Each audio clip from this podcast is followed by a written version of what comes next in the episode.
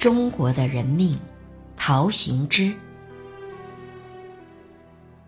我在太平洋会议的许多废话中听到了一句警语。劳尔说：“中国没有废掉的东西，如果有，只是人的生命。人的生命，你在中国是耗费的太多了。”垃圾堆里的破布烂棉花，由老太婆们去追求；路边饿得半死的孩子，没有人过问。花十来个铜板坐上人力车，要人家拼命跑，跑得吐血倒地，望也怕望，便换了一部车走了。太太生孩子，得雇一个奶妈，自己的孩子白而胖。奶妈的孩子瘦且死。童养媳偷了一块糖吃，要被婆婆逼得上吊。做徒弟好比是做奴隶，连夜壶也要给师傅倒，倒的不干净，一烟袋打得脑袋开花。煤矿里是五个人当中要残废一个。日本人来了，一杀是几百。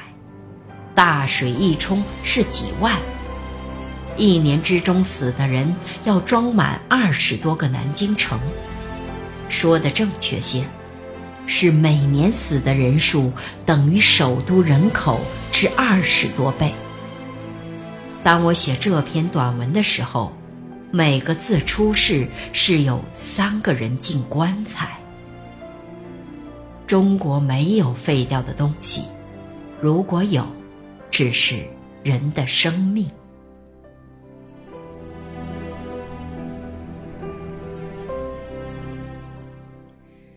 您却不可做片面的观察。一个孩子出天花，他的妈妈抱他在怀里七天七夜，毕竟因为卓绝的坚忍与慈爱，他是救了他的小命。在这无废物而有废命的社会里，这伟大的母爱是同时存在的。如果有一线的希望，他是愿意为他的小孩的生命而奋斗，甚而至于牺牲自己的生命，也是甘心情愿的。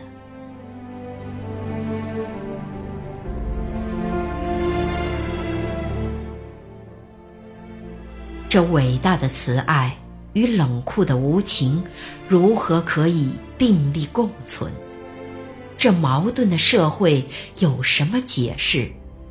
他是我养的，我便爱他如同爱我，或者爱他甚于爱我自己。若不是我养的，虽死他几千万，与我何干？这个态度解释了这。奇怪的矛盾。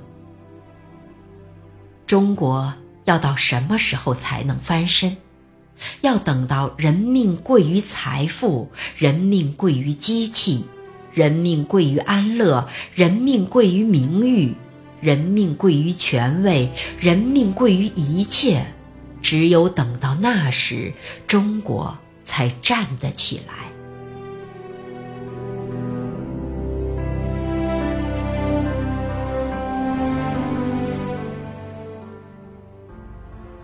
本文发表于一九三二年，而今天读来却依然使人震惊如昨。陶行知是位虔诚的人道主义者，始终把人的价值放在一切价值的核心位置。他认为生命的尊严才是至高无上的，在神圣的生命面前，没有任何世俗之物称得上高贵。从生命本位出发，陶行知特别推崇博爱，爱满天下是他的人生信条，终身恪守不渝。在本文里就充分体现了这种理念。然而，中国社会的实际却恰好相反，物的价值、世俗的价值远远凌驾于生命之上。这样一种扭曲的价值体系，不仅是对生命的亵渎，造成人的异化，而且直接导致国家的积弱积贫。